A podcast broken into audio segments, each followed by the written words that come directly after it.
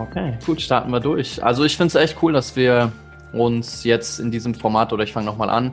Ähm, Hi Jonathan. Guter Start. Ähm, ich freue mich auf die, auf die Session heute, Johannes, weil das Thema, worüber wir ja gesagt haben, dass wir heute mal intensiver sprechen wollen, eins meiner absoluten Lieblingsthemen ist. Ich weiß, dass es auch dir ein Herzensthema ist und das ist das Thema Lernen, das Thema Lesen, welche Bücher uns am meisten geprägt haben im Leben und auch ein Blick darauf, wie sich unser Lern- und Leseverhalten so im letzten Jahrzehnt verändert hat und woran das liegt. Ja, ich bin auch äh, extrem, extrem gespannt, was aus dem Gespräch rauskommt, weil für mich das Thema Lernen, hab, ich habe es mir gerade gedacht, als du sozusagen dein dein Statement gerade gemacht hast, das, das Thema Lernen ist für mich auch so ein Sehnsuchtsthema. Ja? Also ich habe in meinem Leben natürlich schon zwei, drei Sachen gelernt, aber es ist immer auch so ein Thema, bei dem so eine leichte Wehmut auch mitschwingt. Mensch, oh, wenn das Lernen mal funktioniert, dann ist das sowas Geiles. Ja, wie könnte ich das eigentlich besser hinkriegen? Deswegen bin ich, bin ich sehr gespannt auf das Gespräch. Ja, auch mit Blick darauf, wie Lernen bei uns in der Gesellschaft konnotiert ist, finde ich es ganz interessant, weil ich muss sagen, für mich war es das größte Painpoint-Thema in meinem Leben und ist zum größten Antrieb, zur größten Leidenschaft geworden. Also meine Mom lacht immer darüber, wenn sie über die Schulzeit, ich bin ja in Deutschland und in Südafrika zur Schule gegangen, ähm, spricht hier in Deutschland, wie sehr sie mich zum Lernen zwingen musste, wie sehr es eine Qual war und wie sich das dann gewandelt hat, als Lernen zu so einem intrinsischen Antrieb geworden ist und ich gemerkt habe, dass Lernen der größte Befähiger, um neue Fähigkeiten sich anzueignen ist. Und Echt, aber würdest du sagen, dass Lernen bei uns in der Gesellschaft eine negative Konnotation hat? Würde ich sagen. Ich würde sagen, dass der Lernbegriff sowohl in der Erwachsenenbildung als auch in der Schulbildung eher als was Negatives angesehen wird, ähm, als es in anderen Gesellschaften der Fall ist. Habe ich schon oft auf Reisen so erlebt, würde ich, würde ich sagen, ja.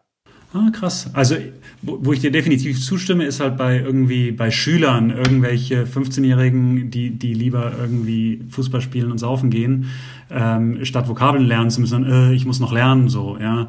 Ähm, also da, da mit Sicherheit, aber ansonsten, ansonsten denke ich, ja, würde ich, würde ich, würde ich da nicht zustimmen. Also vielleicht ist es auch die Bubble, in, in, der, in, in der wir leben oder in der ich lebe, dass die, dass die Leute da denken, hey, es ist doch was Tolles zu lernen, aber prinzipiell. Ich, äh, also da gehe ich ganz. Ja, ich meine, es ist, es ist auf jeden Fall mit Mühe verbunden. Das ist der Fall. Die Leute denken, ja, lernen, okay, schön und gut, aber es ist irgendwie so eine, es ist eine mühsame Disziplin. So, das, das, das ist, glaube ich, was viele Leute dann ähm, belastet bei dem Thema.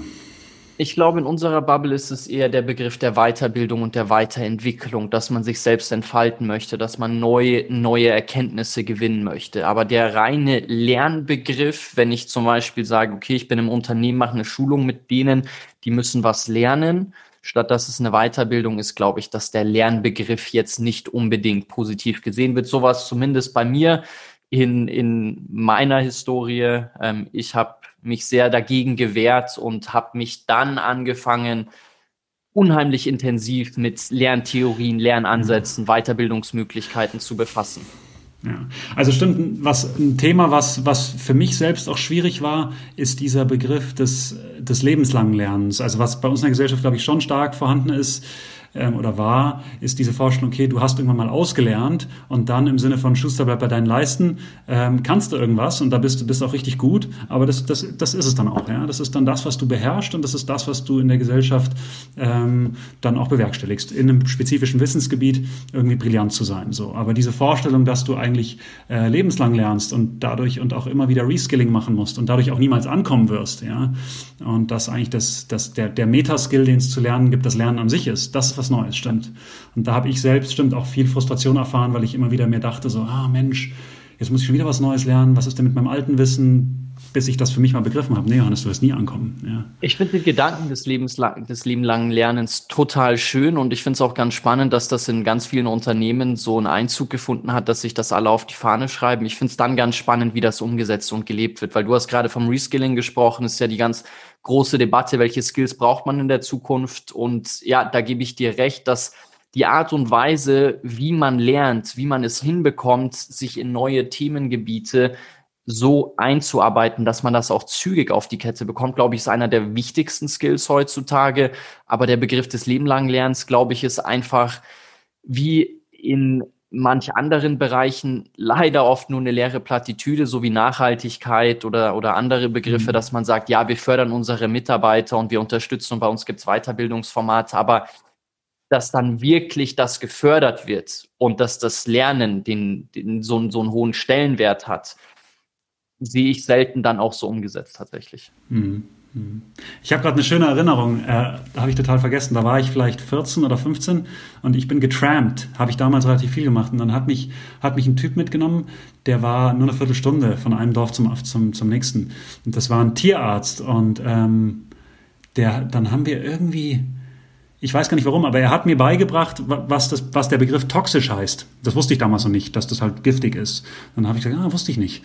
Und dann hat er mich angeguckt und geschmunzelt, ja, man lernt, solange man lebt, weil er war, er kam irgendwas aus Europa. Ja, ja. ja ist ja so. Und ja. ich, lernen kann sowas total Befriedigendes haben, weil du hast eine neue Erkenntnis ja. und das kann total zum eigenen Glück beitragen. Also ich glaube, in der Glücksforschung gibt es wenige Dinge, wo sich alle Glücksforscher einig sind, aber dass wenn man sich weiterentwickelt, wenn man merkt, man kommt voran, das trägt immer zum Glück bei. Und ich glaube, dass Lernen eine ganz zentrale äh, Rolle da einnehmen kann, weil jedes Mal, wenn ich was Neues lerne, dann komme ich auch voran und das ist ein total befriedigendes Gefühl. Ja, sicherlich. Das Gefühl, sich zu entwickeln, ist, ist ein tolles. Andererseits ist, ist dieses Neulernen ja auch super oft verbunden mit dem Aufgeben von etwas. Also du, du sozusagen, du, du, du machst dich auf zu einem neuen Ort und dieses Finden des neuen Ortes ist oft verbunden mit dem Verlassen des alten Ortes. Ja, es kann natürlich auch sein, dass du lernst, indem du nur aufeinander aufbaust. Ja, du hast die ersten Vokabeln einer Sprache gelernt. Hey, dann fällt es dir sogar umso leichter, die nächsten Vokabeln zu lernen und die Syntax besser zu verstehen. Und wenn du Französisch kannst, wow, sieh mal eine an, dann kannst du auch leichter Spanisch lernen und so weiter. Diese Effekte gibt es natürlich auch, sozusagen Lernen im Sinne eines, eines Aufbauens. Aber dann gibt es schon auch oft diese Lernvorgänge, ähm, ja, wo man ein sozusagen ein Feld irgendwie aufgibt und ins nächste hineingeht. Und das ist dann, glaube ich, schon oft auch so ein, so ein Schmerz, der bei den Leuten entsteht, dass man sich nach Sicherheit sehnt, sich nach irgendwie Heimat sehnt, sich nach Identität sehnt, irgendwo aufgehoben ähm, zu sein und vielleicht sich auch danach sehnt, irgendwo wichtig zu sein. Und hey, das musst du dann aufgeben. Und dann entsteht auch erstmal ein, ja, so ein bisschen vielleicht ein, ein Loch in deinem Herzen, was es dann wieder zu, zu füllen gibt mit einer neuen Identität. Ja. Hast du ein Beispiel dafür? Weil ich glaube, dass wenn du was Neues lernst, ist es ja eher Horizont erweiternd und das, was das Alte, was du schon vorher beherrscht hat, geht ja dadurch nicht verloren, oder? Naja, vielleicht das härteste Beispiel wäre, wenn du, wenn du ein, wenn du ein Immigrant bist. Ähm, also jetzt hartes Beispiel ist, du, du, du bist ein Flüchtling und dann musst du, verlässt du Syrien und kommst irgendwo in Europa an und dann bist du natürlich nicht freiwillig in diesen Lernvorgang hineingeraten. Ja, du wärst lieber in Syrien geblieben, dort in deiner, in deiner Kultur, in deiner Sprache.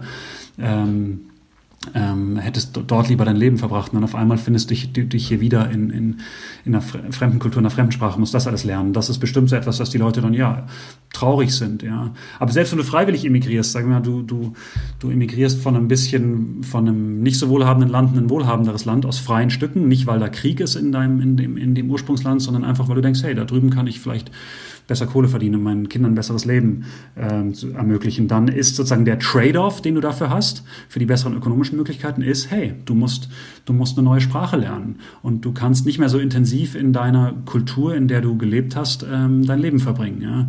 Und das ist, glaube ich, für viele dieser Leute schon ein negativer Trade-off. Nicht so, wow, ich komme da hin und kann doch besser verdienen und habe sogar das große Glück, eine neue Sprache und Kultur lernen zu dürfen. Das ist, glaube ich, eher eine Downside sozusagen. Und die bezahlst du so ein bisschen mit Traurigkeit und Schwermut. Ich, aber ich glaube, für den Kontext, über den wir jetzt sprechen wollen, wo mhm. wir auch mal darüber reden, was sind Bücher, die uns geprägt haben, wie lernen wir aktuell, wie hat sich das verändert, glaube ich, sind wir zum Glück oft nicht in so einer Situation, wo wir ganz so harte Entscheidungen treffen müssen. Von daher würde ich vorschlagen, lass uns einfach mal eintauchen und darüber ja. sprechen, wie du das wahrgenommen hast so in den letzten Jahren, wie sich dein Lern-, dein Leseverhalten verändert hat. Und dann würde ich ganz konkret sagen, lass uns, lass uns über die wesentlichen Bücher, die uns im Leben äh, ja. begleitet haben, sprechen. Ja, let's do it.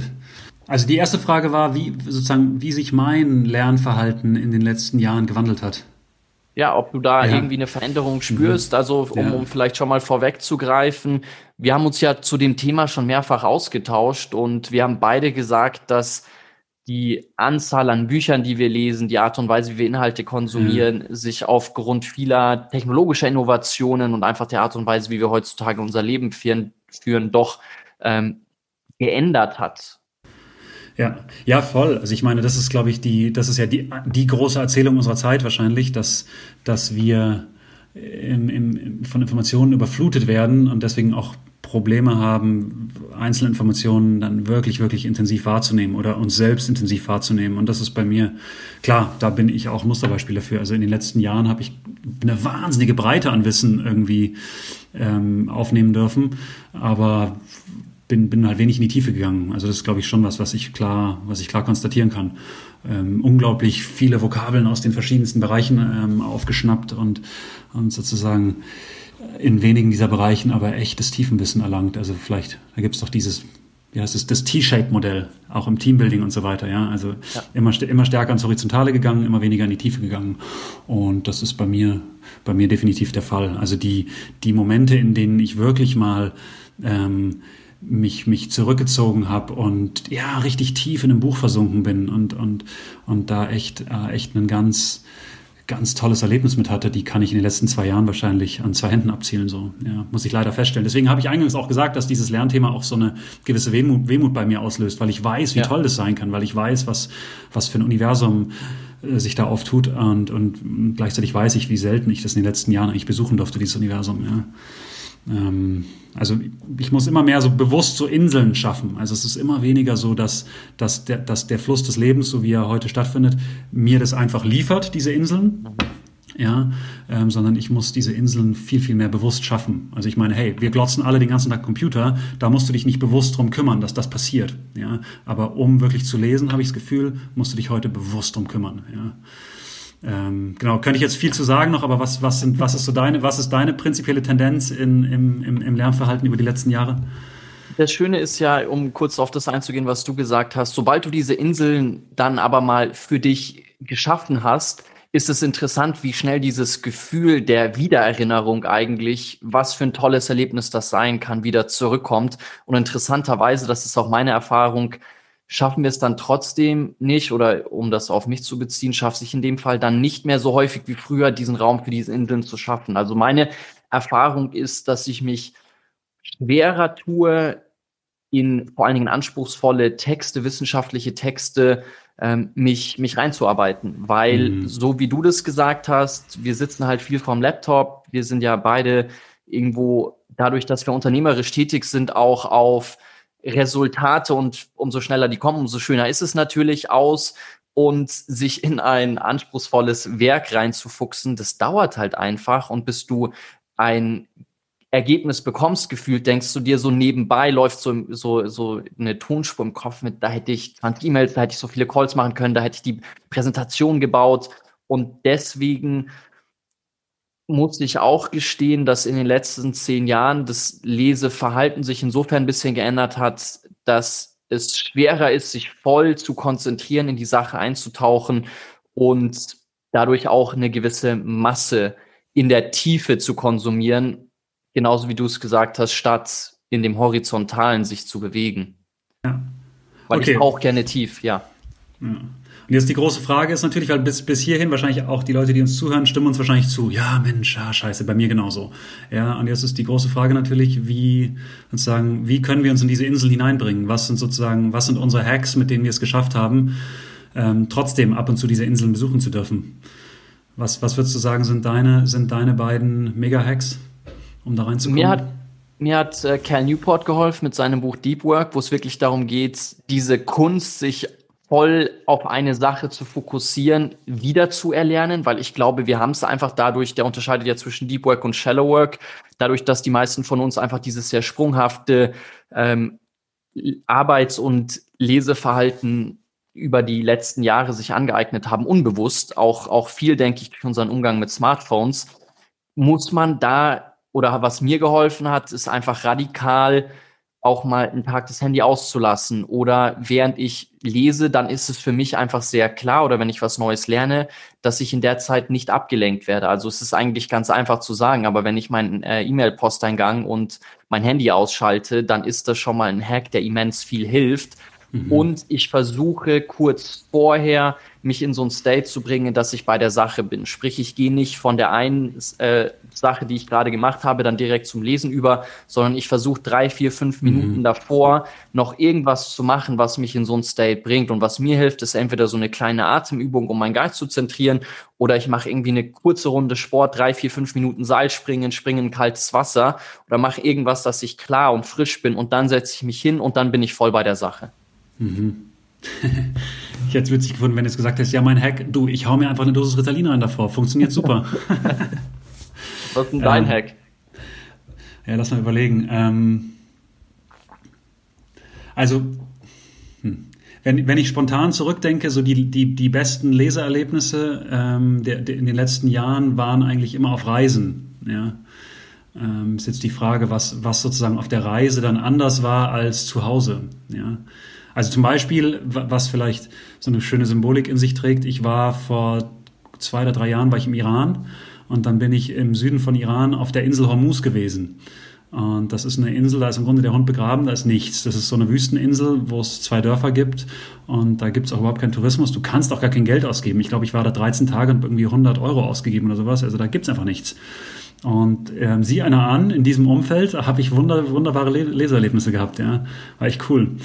Und, ähm, und was, was vielleicht auch dazu beigetragen hat, ist, dass ich super wenig Auswahl dort hatte, weil die Iraner ja ähm, das Internet zensieren.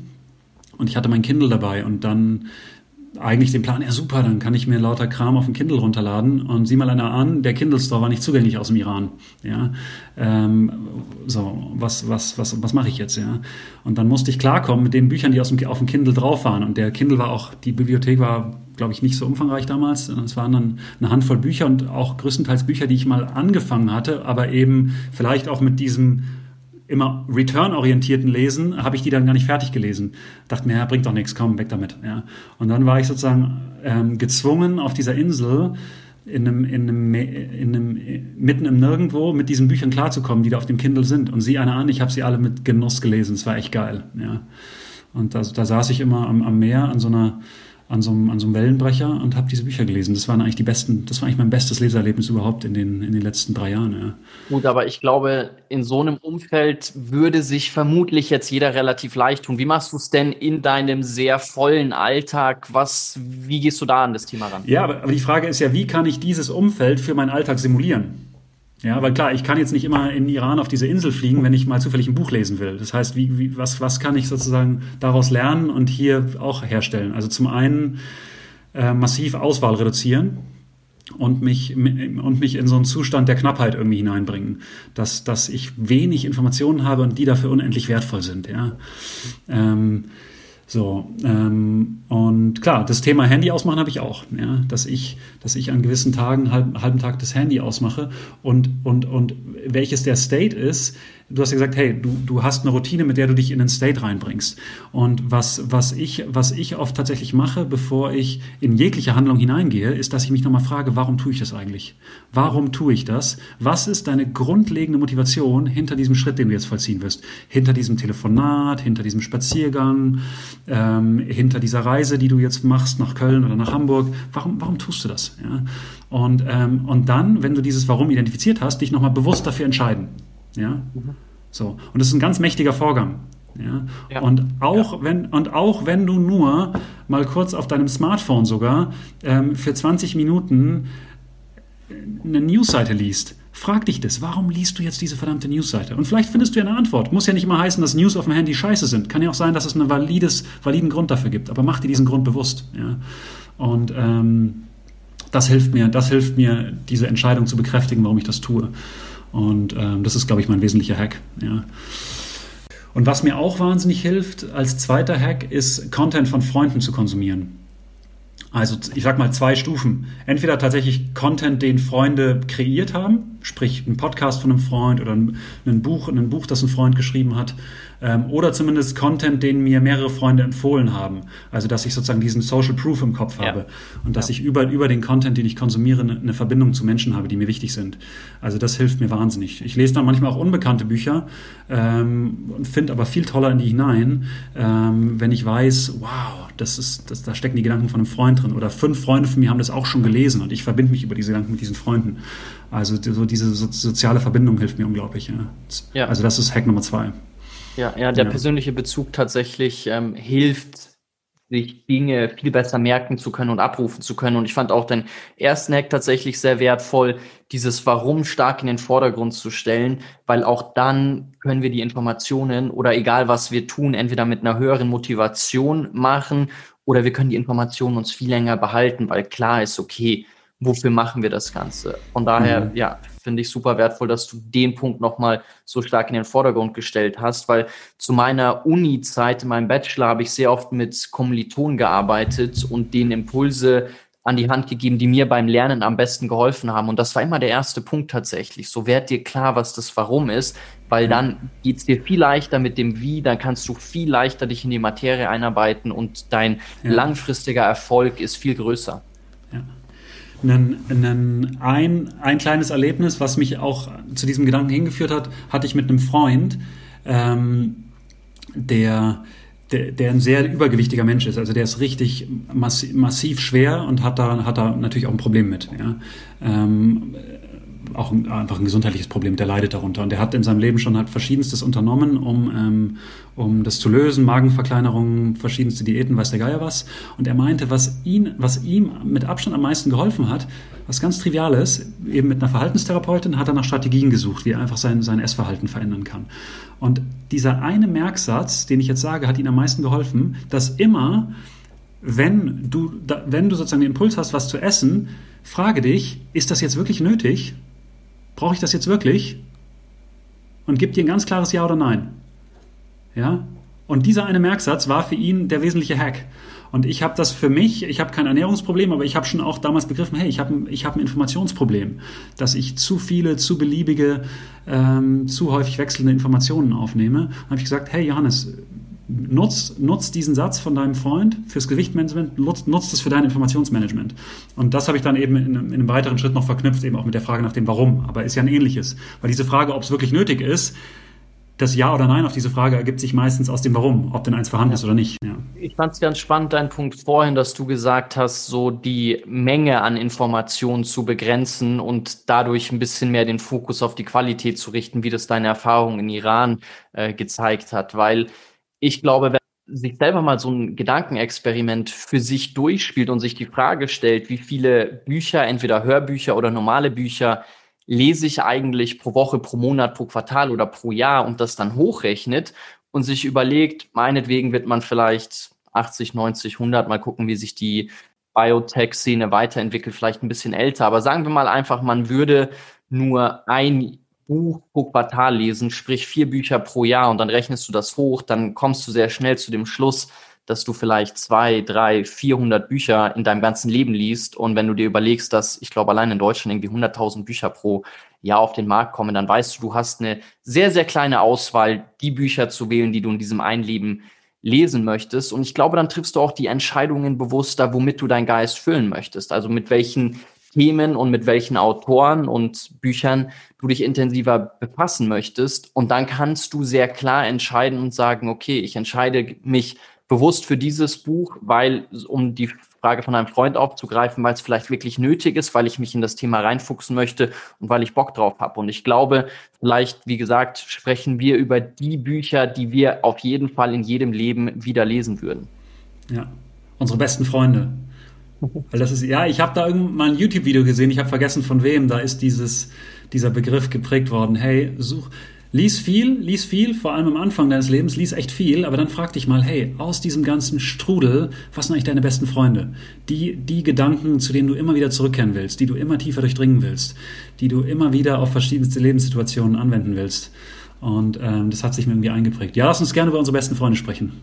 Ist ja auch in dem ja. Film einer meiner Lieblingsfilme, Good Will Hunting. Da ist diese Szene, da steht der Will Hunting mit äh, äh, Robin Williams äh, zusammen in, in dem Arbeitszimmer und sie haben wieder eine Session und dann sagt Robin Williams, hast du eigentlich Freunde? Und er sagt, ja klar, Nietzsche, Dostoevsky und listet halt ähm, die mhm. Autoren, die ihn am meisten geprägt haben, auf. Und ja, mhm. also er bezieht sich da auch auf die Freunde Ähm, mhm. Ich würde einen besten Freund nennen, bevor wir dann in unterschiedliche Kategorien, wir wollten das ja so ein bisschen clustern eintauchen, weil wir gesagt haben, dass das Thema, wie man lernt, wie man liest, als Metaskill enorm wichtig ist. Und ich glaube, in den letzten zehn Jahren habe ich enorm viele Bücher in dem Bereich gelesen, hätte es mir aber sparen können, wenn ich How to Read a Book von Adler ähm, als erstes gelesen hätte, weil das eigentlich die Synthese von fast allen anderen Werken da draußen ist. Sprich, wenn du als Zuhörer dich einmal damit auseinandersetzen möchtest, was es für Möglichkeiten gibt, wie man liest, vor allen Dingen, wie man unterschiedliche Literatur liest, ob das jetzt irgendwie was Hochwissenschaftliches ist, ob das ein Roman ist, ob das was Mathematisches, was Naturwissenschaftliches ist. Da wird alles zusammengefasst, wie man das gut lesen kann, was es für Lesearten gibt. Also die unterscheiden zwischen vier Arten zu lesen, was ich auch sehr, sehr spannend finde, wie man sich das aneignen kann, sprechen darüber, wie man sich Texte besser merken kann, also wie man auch in der Textverarbeitungstiefe ähm, reinkommt und wie man seine Lesegeschwindigkeit ändert. Wann sowas wie Speedreading, was ja immer mal wieder äh, propagiert wird, dass das sehr sinnvoll sein kann, seine Lesegeschwindigkeit irgendwie zu verdoppeln, zu verdreifachen, vervierfachen, dass du dann deutlich äh, mehr Inhalt in kürzerer Zeit ähm, aufnehmen kannst. Das wird dort alles skizziert, wann welche Lesegeschwindigkeit am meisten Sinn macht und wie man an welches Buch rangeht. Von daher das ein Tipp kurz vorweg. Aber da muss ich jetzt natürlich kurz reingrätschen. Was ist in a nutshell das, das Geheimnis hinter, hinter Speedreading? Also ich habe mich noch nie irgendwie damit beschäftigt. Speedreading geht eigentlich so vor, dass du erstmal testest, wie schnell liest du aktuell normalen Sachtext. Sprich, du würdest dich jetzt hinsetzen und einfach ein Buch aufschlagen und es von vorne bis hinten durchlesen, wie schnell liest du. Und dann zeigt sich da sehr schnell, du liest im Normalfall, also die Lesegeschwindigkeit entspricht oft der Sprechgeschwindigkeit und das sind so 180 bis 240 Wörter pro Minute und so lernen wir zu lesen in der Grundschule. Also wir lernen zuerst Buchstaben, dann setzen wir die Buchstaben zusammen, dann kommen da Wörter bei raus und dann lesen wir Wort für Wort für Wort. Und das entspricht aber nicht unbedingt der Art und Weise, wie wir denken, wie wir Inhalte aufnehmen und vor allen Dingen auch, wie unsere Augen beim Lesen, weil wir nehmen ja alles visuell wahr, wie wir unsere Augen steuern. Und wenn wir es schaffen, mit Hilfe eines ähm, einer Leseunterstützung, zum Beispiel einem Finger, einem Sushi-Stab, einem Kugelschreiber, wenn wir da unsere Augen führen und nicht einfach versuchen, von der Seite links oben bis rechts unten zu lesen, wo die meisten vermutlich merken, man springt ja auch während dem Lesen. Also es nennt sich Regression. Wenn ich ein bisschen gelesen habe, dann springe ich nochmal zurück und ich merke, ich bin nicht so, äh, ich, ich unterstütze meine Augen nicht dabei, dann verliere ich dadurch Lesegeschwindigkeit. Und fast jeder Speedreading-Ansatz geht dann darauf zu sagen, okay, man unterstützt erstmal die Augen, wodurch allein ich schon mal 30 Prozent schneller lese, weil ich eben nicht mehr diese Sprunghafte habe. Und dann Mit geht einem Sushi-Stab. Sushi ich unterstütze die mit dem Sushi-Stab. Okay, das merke genau. ich mir. also du setzt praktisch bei der Zeile links oben an und dann führst du den Sushi-Stab, so wie Kinder lesen. Kinder machen das richtig und irgendwann okay. heißt es, die Kinder sollen nicht mehr mit dem Finger über die Zeilen gehen. Aber wenn du das machst, ist es viel, viel angenehmer mhm. für die Augen. Es ist viel weniger mhm. anstrengend. Und mhm. du merkst ja auch, dass es irgendwann ermüdend für die Augen sein kann, wenn man lange liest. Und wenn ich die Augen aber gezielt führe, dann lese ich zügiger, ich springe weniger und es ist weniger anstrengend für die Augen. Und das ist so ein mhm. bisschen der Ansatz von Speedreading und dann geht es darum, dass du anfängst, deinen Sushi-Stab oder deinen Finger so schnell über die Zeilen zu führen, dass du das Gefühl hast, du bist überfordert und du kommst nicht mehr hinterher, weil damit brichst du ein mhm. Muster und dann pendelt mhm. sich deine Lesegeschwindigkeit irgendwann ein, weil es gibt diesen sehr schönen Satz, dass zu langsames Lesen genauso schädlich ist wie zu schnelles Lesen und ich mhm. glaube, dass die meisten von uns die Tendenz haben, eher ein bisschen zu langsam zu lesen und mhm. sich da ein bisschen mehr herauszufordern, die Geschwindigkeit zu erhöhen, das kannst du eben mit einem mit einer Leseunterstützung machen. dann gibt es ein paar Möglichkeiten, da die Geschwindigkeit zu erhöhen, um ja. schneller zu lesen. Ist ja beim Hören genauso. Du kannst ja auch schneller hören. Ja.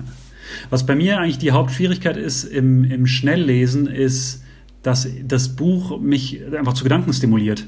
Und eigentlich, je besser das Buch ist, oder anders gesprochen, je mehr das Buch mit mir in Resonanz tritt, desto langsamer lese ich eigentlich, weil ich dann die ganze Zeit irgendwelche Gedanken habe, zu irgendwelchen Erinnerungen getriggert werde und so weiter und so weiter, die mich dann immer verweilen lassen im Text.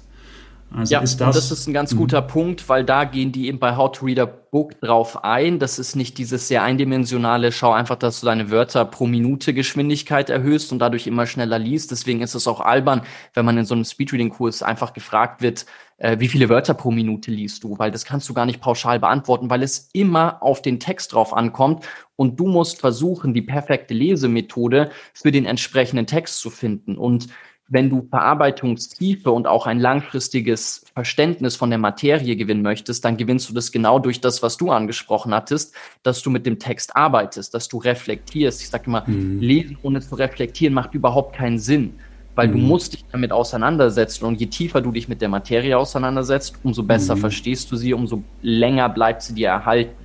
Mhm. Ja. Und auch da geben die sehr klare dann Impulse an die Hand, wie du es schaffen kannst, möglichst effektiv mit einem Text so zu arbeiten, dass du viel Content oder dass du sehr viel Inhalt, zentrale Inhalte daraus ziehst, indem du zum Beispiel Fragen an den Text stellst. Und so mhm. kommst du vom passiven zum aktiven Lesen, weil. Ach, dass, dass ich sozusagen so eine Art Unterhaltung mit dem Text führe dass du dich fragst, was will der Autor hier eigentlich beweisen? Worum geht's mhm. da? Was sind die Argumente? Mit welchen Argumenten kann ich übereinstimmen? Wo mhm. würde ich mhm. nicht übereinstimmen? Warum mhm. würde ich auch nicht äh, mit übereinstimmen? Weil dann fängst du an, selber darüber nachzudenken und sagst nicht, der Autor hat die Arbeit gemacht. Ich übernehme einfach nur jetzt die Ideen des Autors, sondern ich setze mich wirklich damit intensiv auseinander. Und ich glaube, so lernt man dann mhm. auch diese Kunst des kritischen Denkens in Zusammenhängen, was ja als eine der zentralen Zukunftsskills in der heutigen Zeit gesehen wird, wenn du auch anfängst, sehr aktiv zu lesen und dich nicht nur berieseln zu lassen. Mhm. Die Kunst des kritischen Denkens. Oh yeah. ähm, ja, cool. Nee, danke für den kleinen Exkurs zum Thema Speedreading.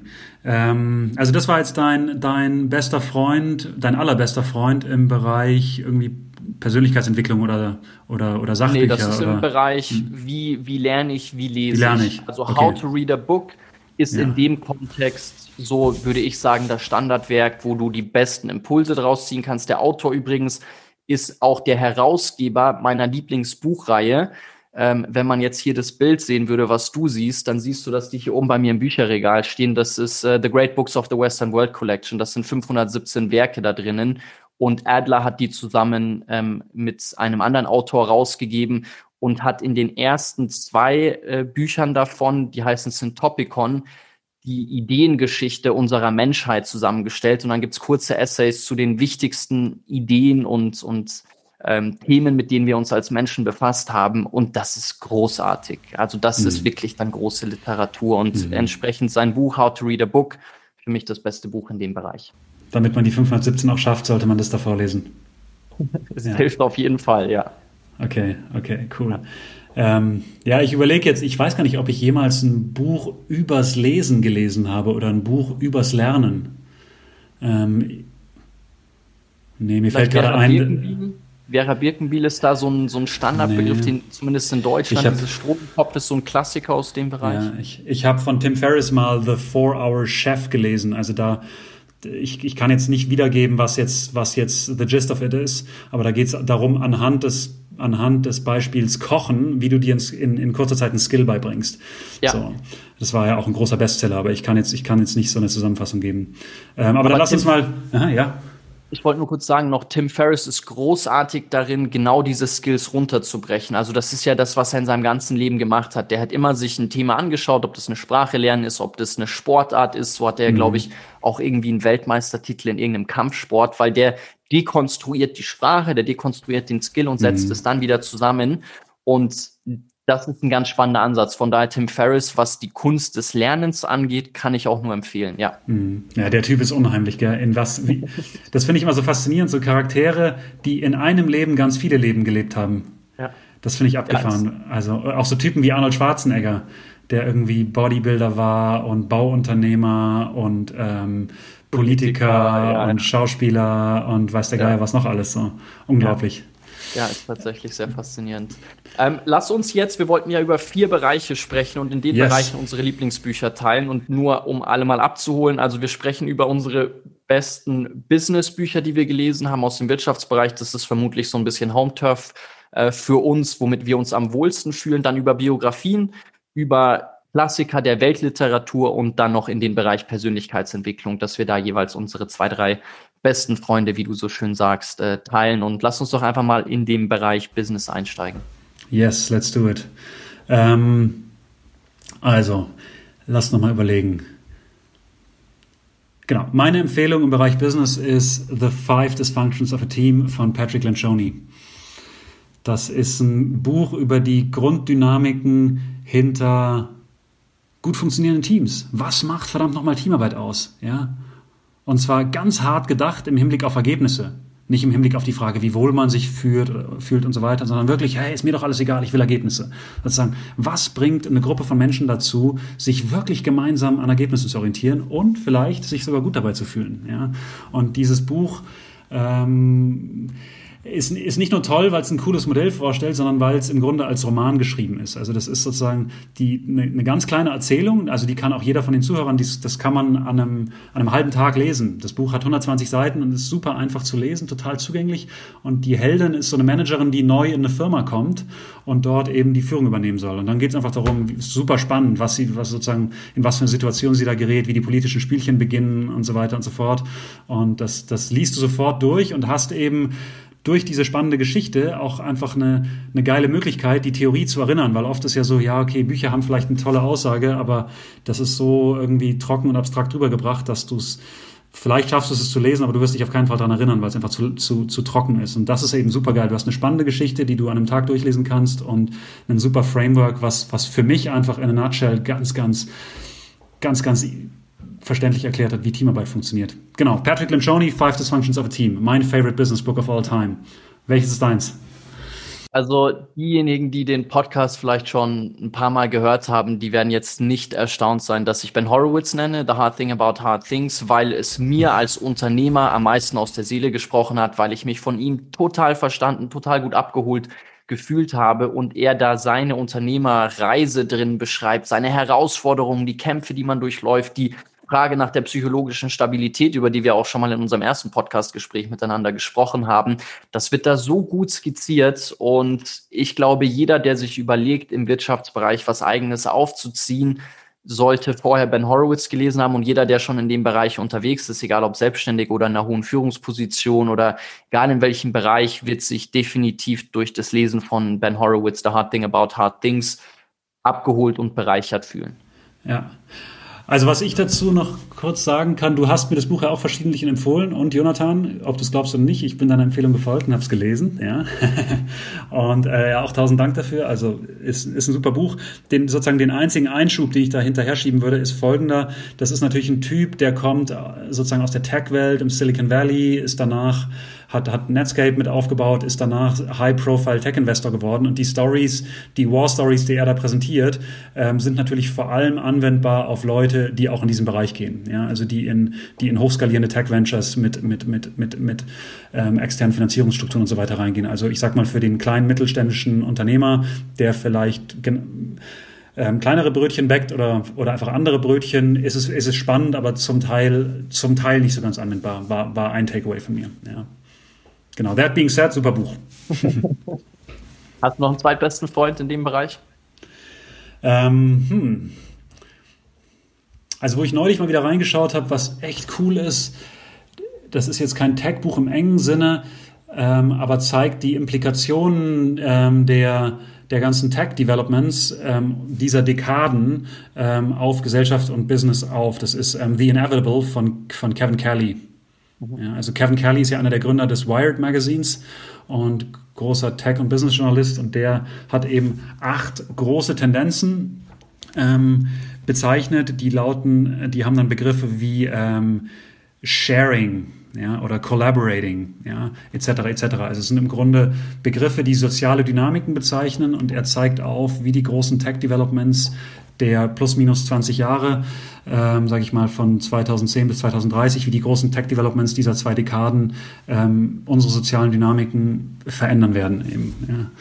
Genau, durch diese, durch diese acht, durch diese acht Linsen betrachtet. Das fand ich echt super. Ich habe noch zwei weitere Bücher, die ich in dem Bereich nennen möchte, die ich als sehr hilfreich äh, erachtet habe. Das ist einmal von Peter Drucker, den ich generell als Autor sehr stark empfehlen kann, weil er einfach sehr klar seine Ideen skizziert, was Unternehmenaufbau, was Management angeht. Und ähm, er hat ein Buch geschrieben, das heißt The Effective Executive, also die effektive Führungskraft. Und da geht es sehr stark darum, wie ich mich selber strukturiere, gleichzeitig wie ich meinen Laden strukturiere. Und das habe ich als sehr hilfreich ähm, mhm. erachtet, ähm, weil es sowohl die individuelle als auch die Team, als auch die gesamte Unternehmensebene äh, mit in Betracht zieht. Und dann ein Klassiker ähm, noch in dem Bereich ist von Hubert Howe Bancroft. Der hat ein Buch geschrieben Ende des 19. Jahrhunderts und hat das sehr in sehr exklusiven Kreisen nur zugänglich gemacht. Das Buch heißt The Book of Wealth. Das war bis vor, ich glaube, zwei Jahrzehnten überhaupt nicht möglich, daran zu kommen. Ähm, ein Freund von mir, mein Mentor, der John De Martini, hat das Buch mal für 30.000 Dollar gekauft, ähm, als das äh, auf einer Versteigerung äh, zu erwerben war, weil er gesagt hat, dass es das beste Buch ist, wo über die gesamte Geschichte der Menschheit skizziert wird, wie Werteaustausch eigentlich funktioniert, wie man Wohlstand aufbaut. Und ähm, ja, also das ist so ein Geheimtipp bis in zehn Volumen. Wer da mal ein bisschen in die Geschichte eintauchen möchte, kann ich das Buch noch empfehlen. Okay. Und nur damit es gesagt ist, to state the obvious, alles von Jim Collins. Punkt.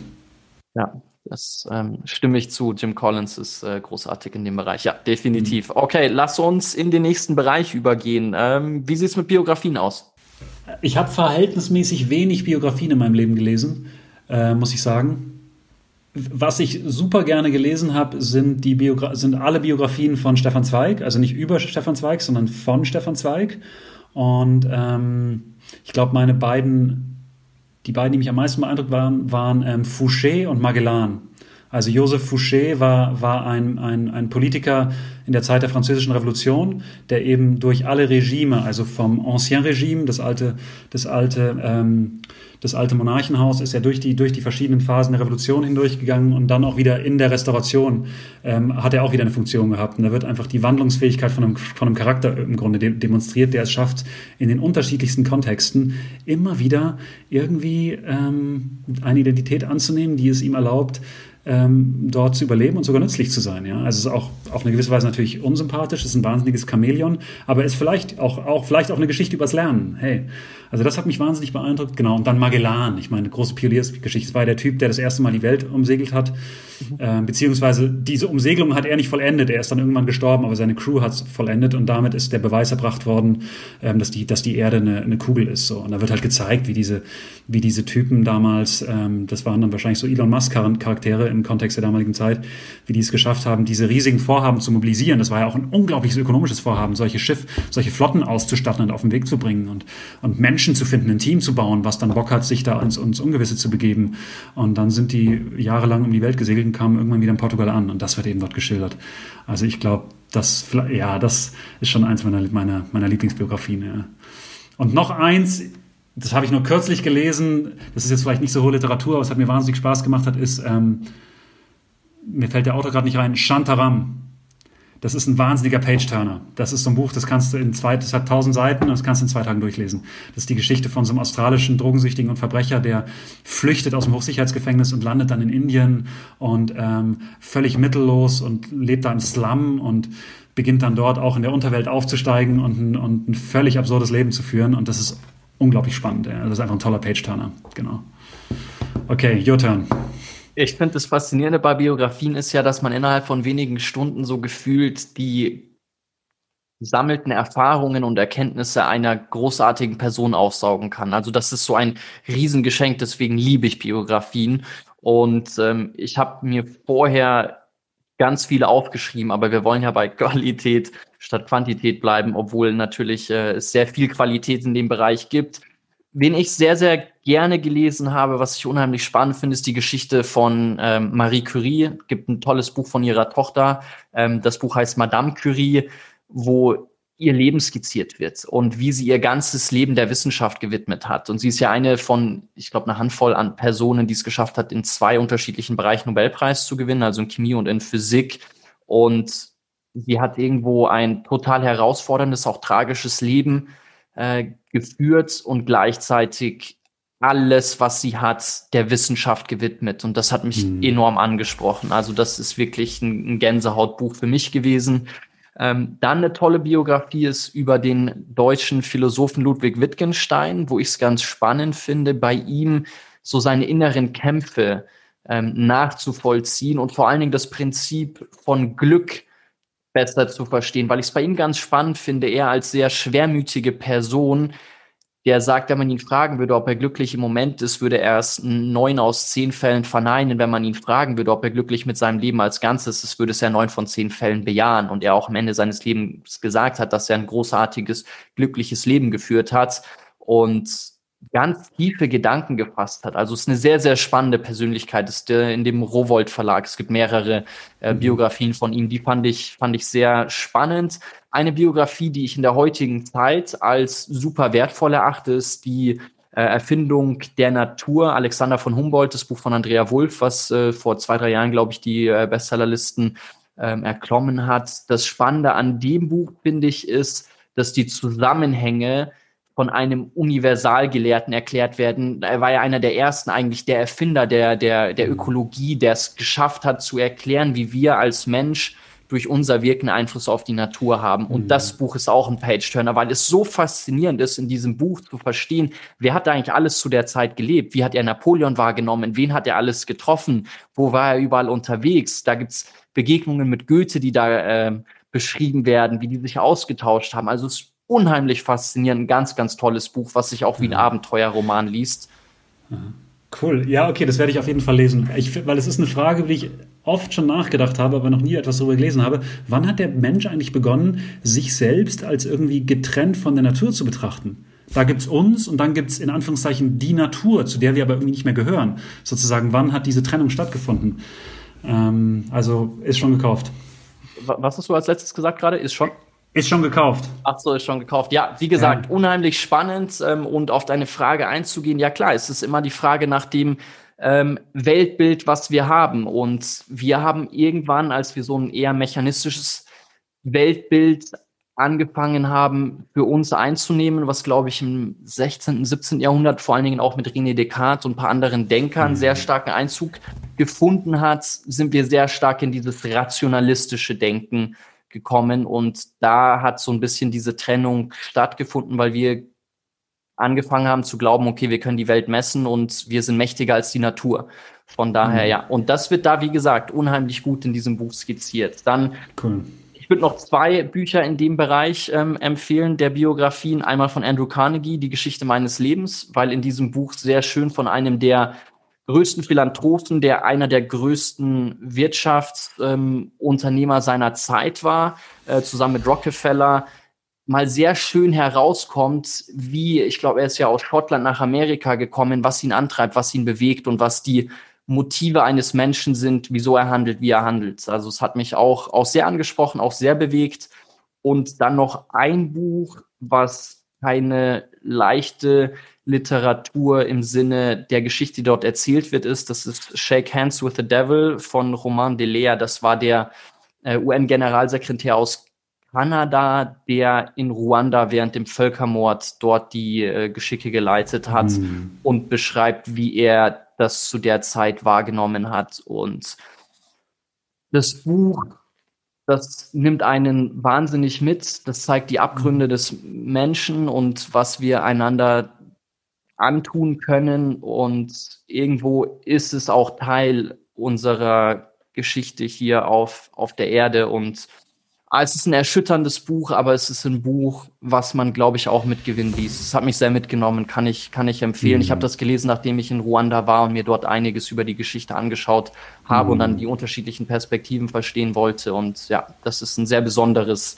äh, Buch, was mhm. ähm, man nicht von der Vergnügungssteuer absetzen kann. Das ist ähm, mhm. ja sehr, sehr, sehr schwer, mhm. aber ganz toll. Mhm. Danke. Gut, was ist die nächste Kategorie? Lass uns von der Schwere in äh, die Persönlichkeitsentwicklung eintauchen, in dem Bereich, was ja in den letzten Jahren unheimlich ähm, ja, viel ähm, Beliebtheit gewonnen hat, weil wir alle gucken, wie können wir uns optimieren, wie können wir uns mhm. ähm, selber verbessern. Und ähm, ja, diese Branche ist ja explodiert. Und da gibt's ganz tolle Bücher. Und ich glaube, die Auseinandersetzung ähm, mit uns selbst, die hat ja vor tausenden von Jahren begonnen, durch vor allen Dingen in der antiken Tradition mit dem Auftreten von Sokrates und die Fragen, die wir uns gestellt haben, ähm, mhm. haben dort ja, sich geändert und seitdem, glaube ich, ist dieser Bereich ein, ein sehr großer geworden. Von daher gerne in dem Bereich, was sind ähm, mhm. deine Lieblingsbücher, deine besten ja. Freunde? Ja. Was du gerade gesagt hast, denke ich mir auch oft, dass diese, dass die Themen, die in diesen jetzt zeitgenössischen Büchern über Persönlichkeitsentwicklung behandelt werden, eigentlich die uralten Themen sind, über die schon immer nachgedacht wurde. Gell? Und, ja. ähm, und jede Generation braucht dann so ein paar Stimmen, die diese uralten Themen der Menschheit immer wieder in die Sprache der Zeit hinein übersetzt. Ja. Mhm. Ähm, und sozusagen die, die Bücher, die für mich diese alten Weisheiten in meine, unsere Sprache hinein übersetzt haben, waren zum Beispiel ähm, von Robert Cialdini, The Power of Influence heißt das, glaube ich. Also das ist jetzt ein Buch, was nicht direkt ähm, den Titel Persönlichkeitsentwicklung trägt. Es geht, es geht darum, wie zwischen Menschen eigentlich Commitment entsteht.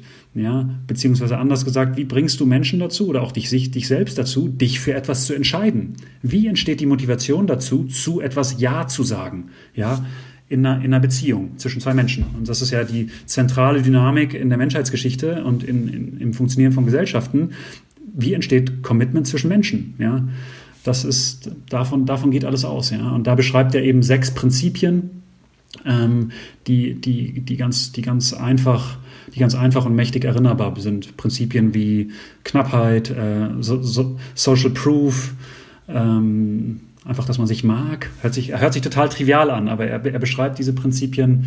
Und ähm, das ist, wenn man wenn man's, wenn man böse denken will, kann man auch sagen, das ist eine Anleitung zur Manipulation. Ja? äh, wie du andere Leute manipulierst. Ähm, oder man kann sagen, nee, es ist eine Anleitung dafür, wie du für eine gute Sache einfach Leute gewinnst. Ja? Und es ist auch eine Anleitung dafür, dass du ähm, verstehst, wie du vielleicht auch selbst manipuliert wirst von allen möglichen ja. Firmen, die dich erreichen wollen oder von Menschen, die sonst wie irgendwie was von dich wollen, von dir wollen. Ähm, aber es kann auch eine Anleitung dafür sein, wie du dich selbst von Dingen überzeugst. Ja, oder ja, genau. Also war für mich ein super Buch. Genau, Punkt.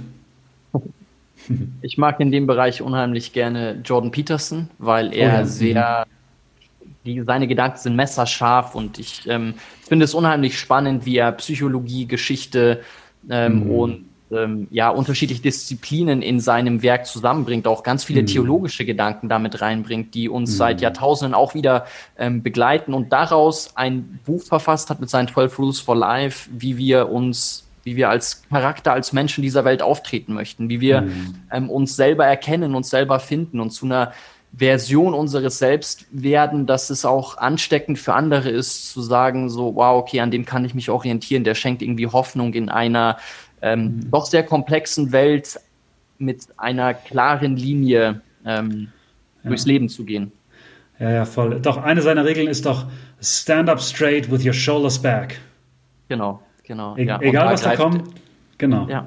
Egal was da kommt, stell dich hin, schau aufrecht and face it. Ja. Aber das Schöne bei ihm finde ja. ich, dass es nicht so dieses ähm, so Chaka-Motivation ist, sondern dass er sehr stark darüber spricht, was für Kämpfe wir alle in unserem Leben mhm. austragen müssen, wie schwer das Leben auch sein kann und wie man mit sowas umgeht.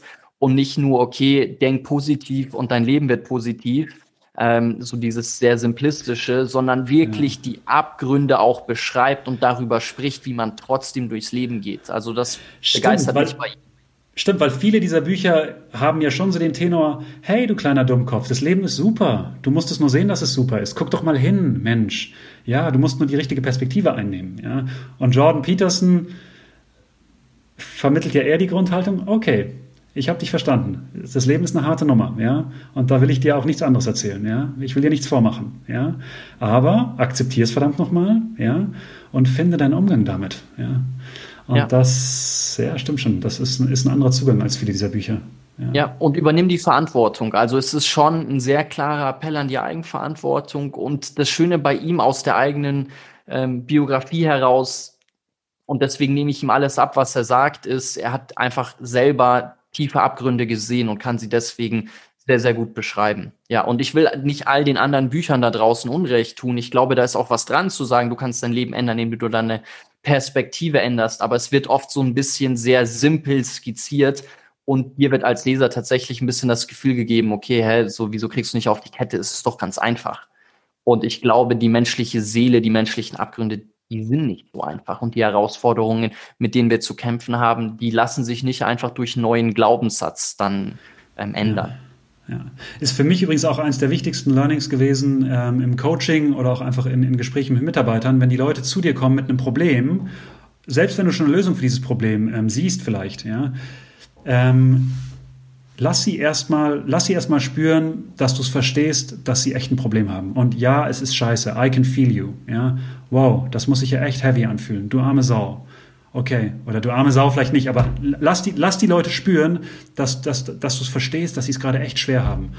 Bevor du ihnen die, die Keule des Optimismus ähm, um, um, um, um, die Ohren, um die Ohren schlägst. Ja? ja. Ähm, dass, das, dass das immer zu besseren, zu besseren Ergebnissen am Ende führst, wenn du ihnen es erstmal zugestehst. Ja, du hast ja. es schwierig. Mhm.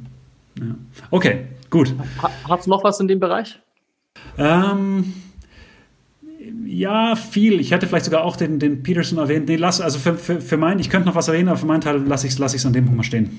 Okay, ich würde gerne noch äh, zwei weitere empfehlen. Einmal Viktor Frankl, trotzdem Ja zum Leben sagen, weil seine Geschichte auch wieder ein Lichtblick dafür ist, wie man es in den tragischen Umständen schaffen kann, mhm. eine Perspektive und einen Umgang mit den Umständen seines Lebens zu finden, mhm. die mich dermaßen geprägt hat, dass ich mir dachte, wenn ein Viktor Frankl es schafft, Millionen von Menschen zu inspirieren und ihnen neue Hoffnung fürs Leben zu schenken durch die Maxime und Prinzipien, die er in Auschwitz für sich erkannt hat, dann kann es eigentlich keinen Grund geben, warum ja. wir diese Ansätze von ihm nicht in unser eigenes Leben integrieren. Also es fand ich einer der schönsten Gedanken auch aus, aus seinem Buch, den ich mitgenommen habe, ist, dass zwischen jedem Reiz und unserer Reaktion darauf der höchste Grad der menschlichen Freiheit ähm, sich befindet. Und das ist eben die Freiheit, dass wir entscheiden können, wie wir auf diesen Reiz reagieren möchten. Und diese Freiheit uns von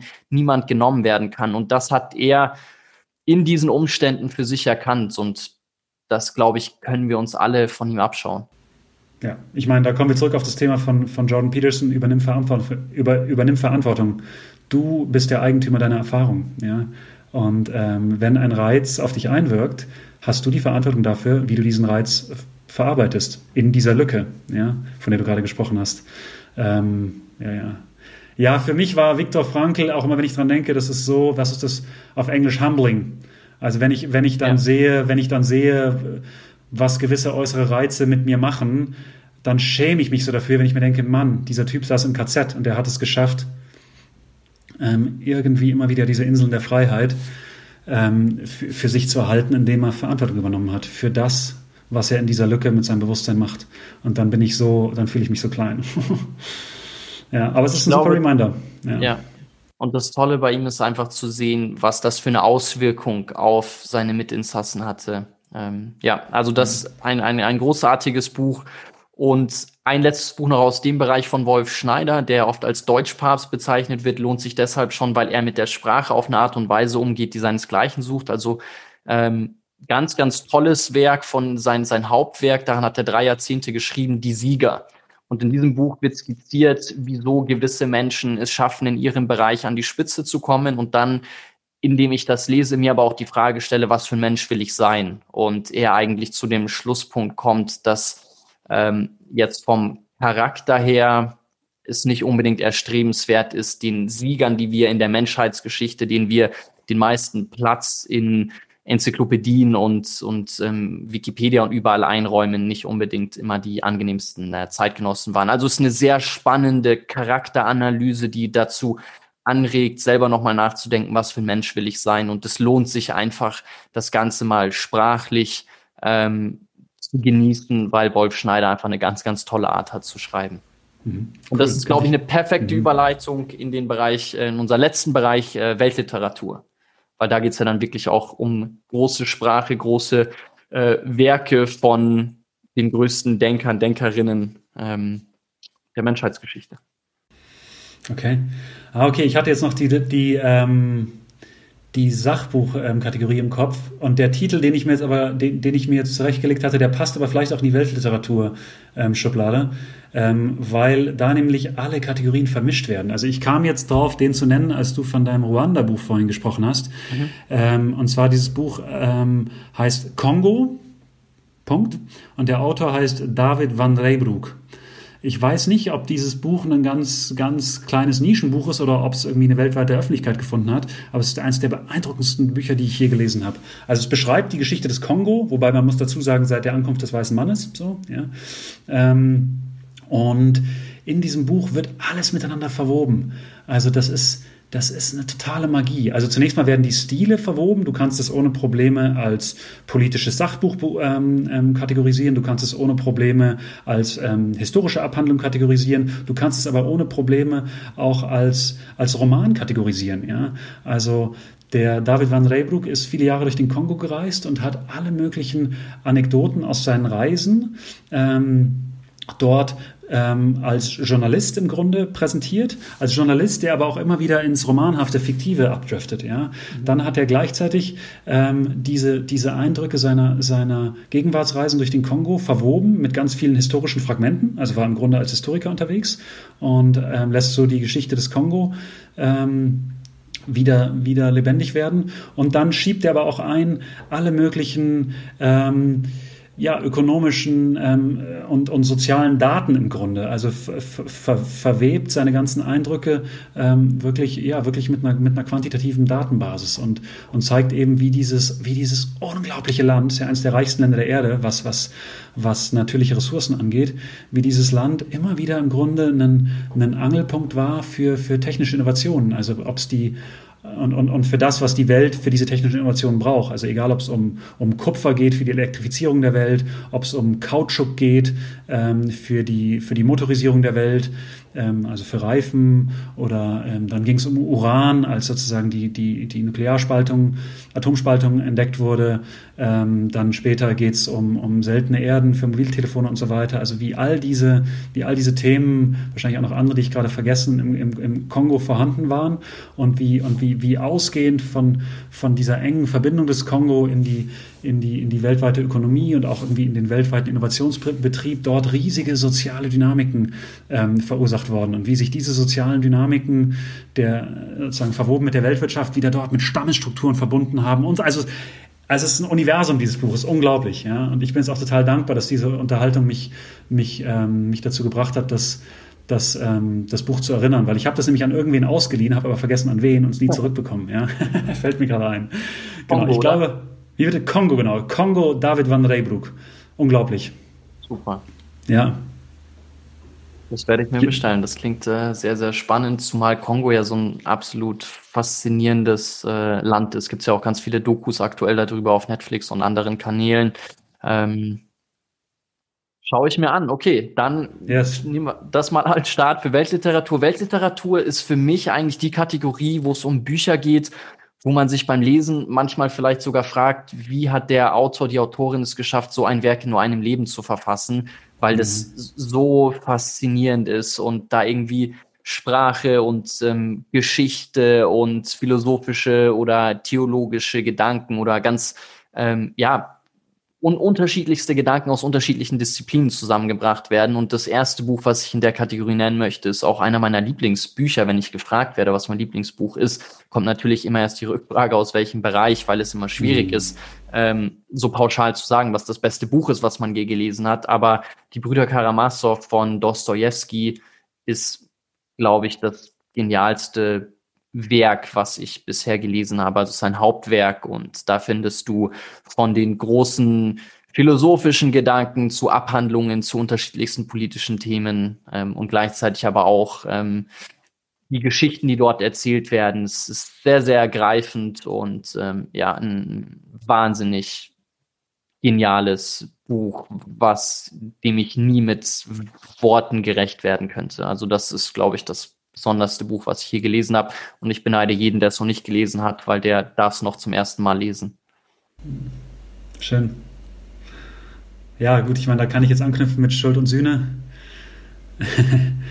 ähm, da gilt, glaube ich, auch alles, was du, was du gerade gesagt hast. Und eben auch hier wieder, wie bei Five Dysfunctions of a Team, diese, diese, diese unglaublichen Einblicke in die, in die, in die Seele des Menschen, werden ja. verbunden, werden verbunden mit so einer starken Erzählung. Ja, weil es gibt ja, ja viele schlaue Bücher, die schlaue Sachen über, über das Menschsein ähm, erzählen, aber oh Mann, das ist schwierig und zäh und du erinnerst dich auch nicht dran. Aber in dem Fall ist es eben die Magie, wenn das mit, mit so einer tollen Erzählung verbunden wird.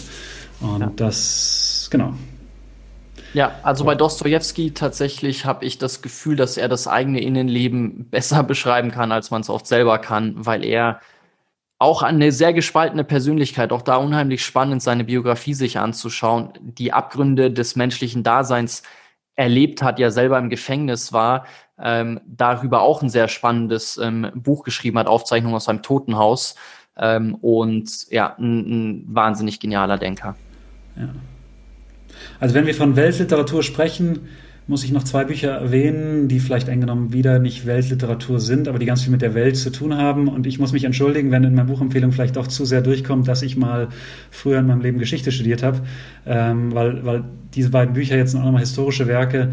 Also das eine ist von Eric Hobsbawm, ähm, The Age of Extremes, und das andere ist von ähm, Jürgen Osterhammel, Die Verwandlung der Welt. Also das ist einmal eine, eine, eine Geschichte des 20. Jahrhunderts, Eric Hobsbawm, und einmal eine Geschichte des 19. Jahrhunderts, ähm, ähm, von, von Osterhammel und eben, aber auch hier eben ja, so ganzheitlich alles miteinander verbunden. Alle, alle Schichten, alle Sphären der menschlichen Existenz werden da in ihren gegenseitigen Abhängigkeiten und Dynamiken ähm, be beschrieben, sodass so ein globales Gebilde daraus entsteht. Und vor allem in der Verwandlung der Welt wird im Grunde die Blaupause für das geliefert, was wir heute auf globaler Ebene ähm, entstehen. Also wie sich, wie, sich die, wie sich die Menschheit in allen ihren psychologischen, kulturellen, sozialen, ähm, ökonomischen, ökologischen Systemen ja, auf, in, in, in vielen Aushandlungen oder anders gesagt Kämpfen ähm, homogenisieren, auf Standards einigen und wie so eine ja, zunächst regionale, nationale und dann vielleicht europäische und globale Gesellschaft entsteht. Und das, da liefert Osterhammel eben die, die Blaupause für das, was wir gerade entwickeln. Ja. Und ähm, genau, Hobsbawm ist ein bisschen anderes Thema, das lasse ich jetzt mal unerklärt, ähm, aber ist auf jeden Fall auch eine ganz starke ähm, Empfehlung von mir. Im Zuge dessen möchte ich äh, die Kulturgeschichte der Neuzeit von Egon Friedel empfehlen. Geht so ein bisschen auch in die Richtung, wo einfach wahnsinnig spannend die letzten paar Jahrhunderte erklärt werden, was der Zeitgeist war, wieso die Dinge sich so entwickelt haben, ähm, wie sie sich entwickelt haben, ähm, mit Blick auch sehr, sehr international und auch sehr interdisziplinär. Ein, ein wahnsinnig äh, besonderes Werk, wo auch immer angesprochen wird, wer die führenden Denker und Größen der Zeit waren. Also das ist, ist ein sehr besonderes Buch auch. Okay, Jonathan, jetzt müssen wir aber nochmal jenseits jeglichen Anspruchs einfach ähm, nochmal kurz ein Gedächtniskram. Wann haben wir das letzte Mal einfach ein geiles Buch gelesen, wo wir vielleicht gar nichts Schlaues daraus gelernt haben, sondern einfach nur Bock gemacht hat zu lesen? Wo du jeden Abend äh, nicht einschlafen kannst, weil du dringend noch bis Ende nachts lesen musst. Ein Page-Turner. Mein Onkel hat mir ein Buch empfohlen, das habe ich so gelesen, ähm, wie du es gerade beschreibst da hat er zu mir gesagt, du hast viel gelesen, aber du hast noch gar nichts gelesen, wenn du nicht, wenn ich einmal groß bin, gelesen hast. Und das fand ich sehr greifend. Das wird, da wird mhm. die Geschichte eigentlich vom Autor erzählt. Da geht es um einen ähm, kleinen Jungen, der seinen Weg in der Welt finden möchte. Und das habe ich, ähm, ja, das konnte ich nicht zur Seite legen. Das hat mich gepackt und ähm, ohne dass es irgendwie einen großen Anspruch hätte oder irgendwas, einfach ein tolles Buch über das Leben, das dir unter die Haut geht, wo ich glaube, dass sich jeder mit identifizieren kann. Kann ich jedem empfehlen, wenn ich einmal groß bin. Das ist ein portugiesischer Autor, ich kriege seinen Namen nicht zusammen, weil das sind irgendwie, ich glaube, der hat drei Vornamen, aber ja, mhm. ganz, ganz tolles oh Buch. Oh je. Ähm, ich habe gerade ein paar Kandidaten im Kopf, aber jetzt nenne ich, pass auf, Blackout. Ja, das ist oh ein ja. Buch. Oh ja. Ja, genau. Mir fällt der Autor gerade nicht ein. Das ist ja ein Buch, was ein Thema beschreibt, was viele von uns, glaube ich, ähm, immer mal wieder im so in, in, in, in Tagträumereien sich, sich ausmalen, was passiert eigentlich, wenn uns hier die Zivilisation in die Ohren fliegt. In dem Fall, was passiert, wenn die Stromversorgung zusammenbricht und ähm, ja, im wahrsten Sinne des Wortes die Lichter ausgehen so. Ja. Also da wird eben beschrieben Terroranschlag auf die weltweite Stromversorgung und was dann ja, zum einen die Ermittlungen sozusagen, hey, kriegen wir es hin, irgendwie die Stromversorgung wiederherzustellen und die Verbrecher werden gejagt und bla bla bla. Und zum anderen aber auch einfach, was, was passiert dann da draußen, ähm, wenn auf einmal die ganzen Städte dieser Welt keinen Strom mehr haben. Und das ist mega packend gewesen. Ja. Das stimmt, das stimmt, das konnte ich auch nicht zur Seite legen. Vielleicht im Zusammenhang mit dessen noch ein weiteres, was ich nicht zur Seite legen konnte, NSA von Andreas Eschbach. Da geht es ein bisschen, da geht es darum, was passiert wäre, wenn die Nazis schon künstliche Intelligenz gehabt hätten und wie die dann ein Überwachungssystem aufgezogen hätten, ähm, was das für uns als Menschen bedeutet hätte. Das konnte ich auch nicht zur Seite legen. Ist auch ein, glaube ich, aktuell sehr, sehr relevantes Buch tatsächlich. Ähm, und ähm, ja, das kann man, wenn man es anfängt, auch nicht zur Seite legen. Cool. Alright, jetzt haben wir schon wieder fast eine Stunde rum, oder? Ich, ich schaue gerade auf die Uhr.